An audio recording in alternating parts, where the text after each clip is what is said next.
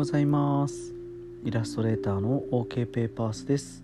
配信始めたいと思います。よろしくお願いします、えー、今日はですね、えー、子供との向き合い方で意識していることっていうテーマでお話ししたいと思います。でそもそもですね根本にあるのが、えー、なるべく子供とはですね対等に向き合えるようにしようとしてます。まあ、とは言ってもやっぱりどうしてもあの完全に対等っていうふうにはならないんですけどもあのなるべくっていう感じですね。で、まあ、例としてはですね、えー、例えば休みの日とかは、まあ、その週のうちとか前日とかにですね何したいって聞きますね。あのどこ行きたいとか誰と遊びたいとか聞いてでその上でそれをまとめて提案します。ここ行って遊ぶとかその後ここ行ってこれ食べてとか。で流れを一緒に考えてみんなで共有するみたいなのを意識してますね。でそれで決めた内容だと割と自分たちの都合の買い物とか挟んでもあのスッとついてきてくれるんですよね。そんなにあのブツブツ。ねえねえ早く終わらないの？みたいな感じじゃなくてついてきてくれるので。いいかなって思うのとあとあの事前に説明するっていうのを大事にしてます。あのこのあとここ行くからとか明日はこれだからこの時はちょっとこういう風なのでとかもう事前に説明してっていうのを意識してますね。うん。あともうあのこれ当たり前なんですけど悪いと思ったら素直に謝ります。あのこの間ネットフリックスで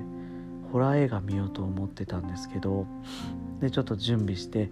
いざ再生してみたらその時点で日本語の吹き替え版ないことに気づいたんですね。絶対あるって思い込んでたんですけどその時に、えー、長男にですね「いや調べとらんかったんかい」みたいに突っ込まれてもう本当にその通りだなと思って「本当ごめん」みたいな謝りました。大人でもですね映画見るぞって腰を上げたりするのしんどい時あったりするんでうん。なんか本当に申し訳なかったなと思ってあの謝りましたね。でその時見ようと思ってた映画が「誰も眠らない森」ってタイトルだったと思うんですけどネトフリのオリジナル作品ってめっちゃ面白いんですけどあの放題がひどい時ありますね。ちょっとこの放題もいまいちだったのとあの以前もお話しした「ハーフ・オブ・イット」っていうのも放題であのなぜか「楽しいのはこれから」っていうタイトルついててこれいらないなーって思ったりしてました。少し話が脱線してしまったんですけどあとですねゲームの時間ですね。ゲーム結構うち好きで任天堂スイッチがメインなんですけどまあもう他とかずっとやっちゃうんでゲームの時間は基本1日1時間っていう風にしてます。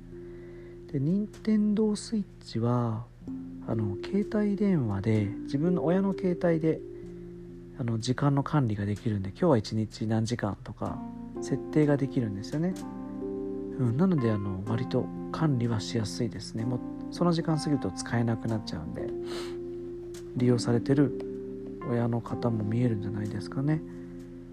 でただまあそれでもやっぱ1時間だと足りないっていう時僕も子供の頃あったのであの早起きしてやる分はノーカウントみたいな感じですね。変なルールがあります。5時とかに起きてやる分にはどうぞみたいな。でそうすると頑張って起きるんですよね。もう眠い目こすりながら起きてくるんでもう応援したくなりますねこう。肩抱えて連れてってあげてでテレビつけてコントローラー持ってってあげたりとかちょっとなんか可愛く映るんで応援してますね。そうですね。であとですねこれあの今からお話しする話って駆け引きの話なのでちょっと子供と駆け引きするのってどうなのって賛否あるかもしれないんであくまで僕の家の家庭の話なんですけどある日長男がですねあの帰りに「あの子嫌なんだよなクラスのあの子。あの合わないんだよな嫌いなんだよな」みたいな話をしてたんですね。でそんな話と同時にですね欲しいゲームあるんだよなみたいな。あのゲーム欲しいんだよなみたいなことを言ってた時があってでゲーム欲しいなって話が結構続いたりあの子やっぱ嫌なんだよなみたいな話をもう続いててなんかそんなのが重なってた時があったんですよね。でまあうちの息子あんまり物欲しがらない子なんでまあゲームたまに欲しいなって言ったのはまあ、ちょっとプレゼンみたいなのしてもらって、うんまあ、買ってもいいかなって思ったので特にあの誕生日でもクリスマスでもない時に買おうかなって思った時にあ普通に買うのもなって思った時にですね少しひらめいてでその子のその嫌いな子のいいところを見つけてきて紙に書いてってって言ったんですね。でそれが10個貯まったらゲーム買ってあげるわって言って。えーみたいな感じだったんですけど。そんな10個もみたいな。で悩みながらもですね。でも、まあ、ゲーム買ってもらえるならっていうことで毎日少しずつ書いてたんですね。でたまにも全然書けなくなった時もあってまあ空いたりしたんですけどまた書き出したりして。で悩みながらもですねまあいいとこ結構見つけるようになっててで内容も具体的なんですよね。ちゃんと見てるなみたいな。誰々が転んだ時に「大丈夫?」って言ってあげてたとか。あの家でドッジボールの練習してきたら次の日すごい上手になってたとか。結構ちゃんと見てるなと思って意識してるなと思って。で5個か6個ぐらいになったぐらいからですねもうその子のこと嫌いとか言わなくなっちゃって。もう友達みたいな